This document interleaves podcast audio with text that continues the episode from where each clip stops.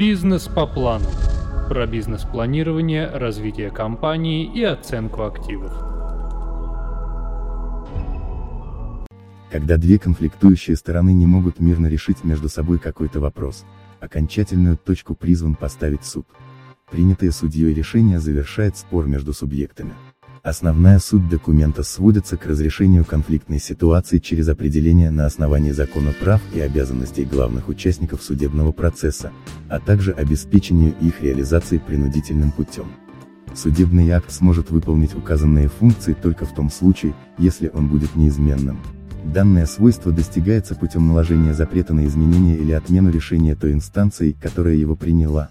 Гражданско-процессуальное законодательство реализует указанный принцип через возможность обжалования неправильных или ошибочных решений в порядке обращения с жалобами в вышестоящие суды.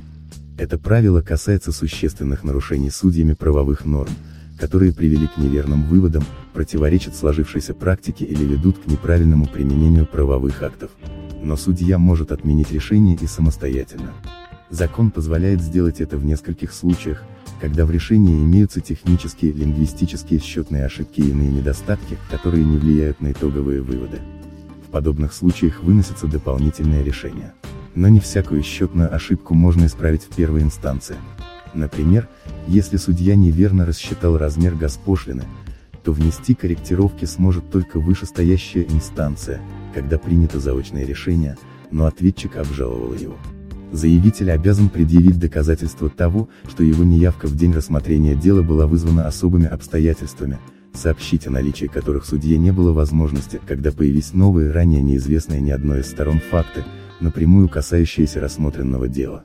Если суд вынес решение, на основании которого сторонам сложно определить порядок его исполнения, это может привести к продолжению спора, а в некоторых случаях вынуждает одну из сторон повторно обратиться в суд за урегулированием разногласий. Показательным является одно из определений Верховного суда РФ, принятое 1 февраля 2018 года. Причина возникновения спора. У гражданина. С октября 2014 год.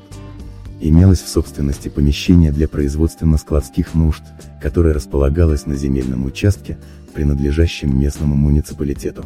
Использование участка соответствовало его назначению. В ноябре 2015 год. Гражданин решил оформить в аренду земельный участок под своим зданием и обратился с соответствующим заявлением в Уфимскую городскую администрацию. Он просил предоставить ему землю сроком на 49 лет, но ему было отказано в заключении договора. Получив отрицательное решение по своему заявлению, гражданин обратился за разрешением спора в районный суд.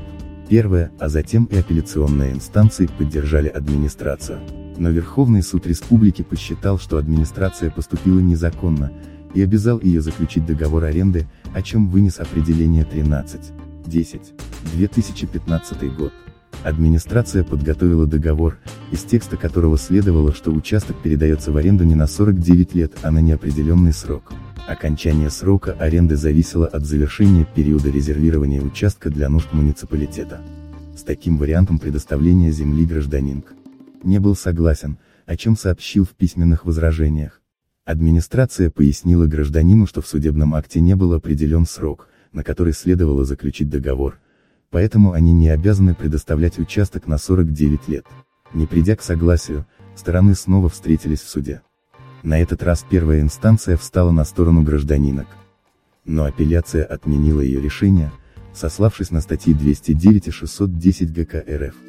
В указанных нормах прописано, что право определять срок аренды предоставлено законом арендодателю.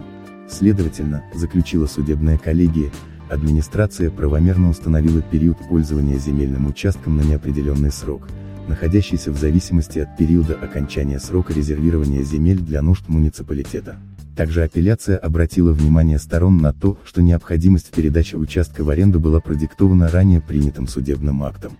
Поданная гражданином, в Верховный суд республики жалоба повлекла за собой отмену судебного акта второй инстанции, и дело было направлено на пересмотр. Повторное рассмотрение требований, по которым уже был принят судебный акт, недопустимо. В соответствии с СТ 1361 и 209 ГБК РФ, если судебный акт вступил в законную силу, то наступает ряд последствий, он должен исполняться беспрекословно всеми юридическими и физическими лицами, а также органами госвласти и муниципальными службами, находящимися на российской территории, События и факты, которые отражены в нем, не должны доказываться или оспариваться вновь по другому делу, если в нем участвуют те же стороны, никто, истец, ответчик, их правоприемники, другие лица, не может повторно обращаться в суд с ранее изученными судом требованиями и подвергать сомнению уже признанные и исследованные в суде обстоятельства и факты. Аналогичные нормы зафиксированы также Пленумом ВС РФ в постановлении от 19. 12. 2003 год номер 23 далее постановления Пленума, и необходимы для обеспечения исполнения судебных актов всеми участниками спорных правоотношений. В рассматриваемом примере суд вменил администрации в обязанность заключить с гражданином договор аренды. Но так как между истцом и ответчиком возникли разногласия по тексту договора, решение не было исполнено.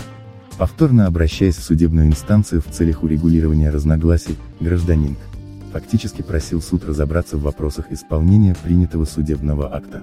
ГК РФ действительно допускает возможность передачи в суд вопросов, по которым у контрагентов возникли разногласия.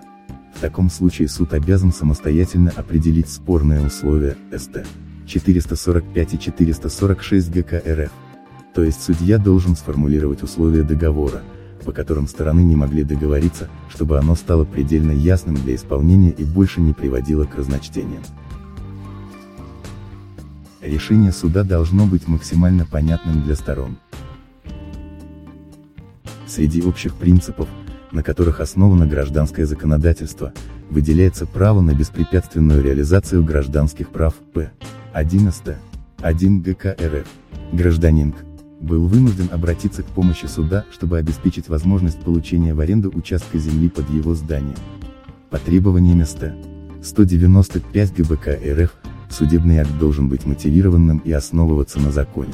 В постановлении Пленума определено, что судебный акт считается законным, если при его вынесении были применены необходимые для конкретной ситуации материальные и процессуальные нормы либо аналогия таких норм. В П. 11 постановления Пленума сказано, что итоговый судебный акт приводит к возникновению определенных обязанностей для одной из сторон. Из решающей части акта участникам процесса должно быть понятно, кто, когда, в чью пользу и какие действия обязан совершить. Исходя из смысла СТ. 327 ГБК, данные правила касаются и решающей части актов, принимаемых апелляционной инстанцией, которые в рамках рассмотрения жалобы исследуют доказательства почти в том же объеме, что и первоначальный суд. Следовательно, принятая апелляцией постановление по иску гражданина не соответствовало правилам ГПК РФ в части однозначности решающей части документа. В результате данного недостатка истец не смог получить надлежащее исполнение от ответчика, о котором просил в иске, а ответчик уклонился от выполнения своих обязанностей. Указанное явилось причиной для отмены апелляционного решения, и Верховный суд Республики определил вернуть дело на повторное изучение в ту же инстанцию, где были допущены нарушения. Таким образом, Акт суда любой инстанции должен соответствовать нескольким критериям, быть принятым в точном соответствии с законом, все выводы требуют обоснования и мотивов их принятия, судебный акт должен во всей полноте давать ответы на поставленные в иске вопросы. Из его содержания должно быть ясно и понятно, кому, в какие сроки и как его исполнять. Полным решение считается тогда, когда судья отразил в нем ответы на все имевшиеся у сторон претензии. Доступность для понимания судебного акта выражается в том, что прочитавший его человек, не имеющий специальных познаний в области права или юриспруденции, поймет сделанные судьей выводы. Например, если судом используется специальная терминология, которая не встречается в быту, то ему необходимо пояснить ее смысл в судебном акте со ссылками на действующие правовые акты. Если решающая часть является ясной и понятной, то у сторон не будет причин обращаться к суду за разъяснениями по его исполнению и не возникнут обстоятельства, подобные тем, что были рассмотрены на вышеуказанном примере. В тех случаях, когда исполнение решения вызывает разногласия у сторон, то ГБК РФ предоставляет возможность обратиться к инстанции, принявшей судебный акт, за разъяснением порядка его исполнения. Данное право можно реализовать, если изложенный текст вызывает неясности при его прочтении таких случаях судья может внести небольшие корректировки с целью подправить текст, чтобы выводы звучали логично. В подобных случаях не допускается делать дополнительные выводы по каким-либо вопросам, по которым участник судебного процесса не получил ответ в уже изготовленном решении суда. Бизнес по плану.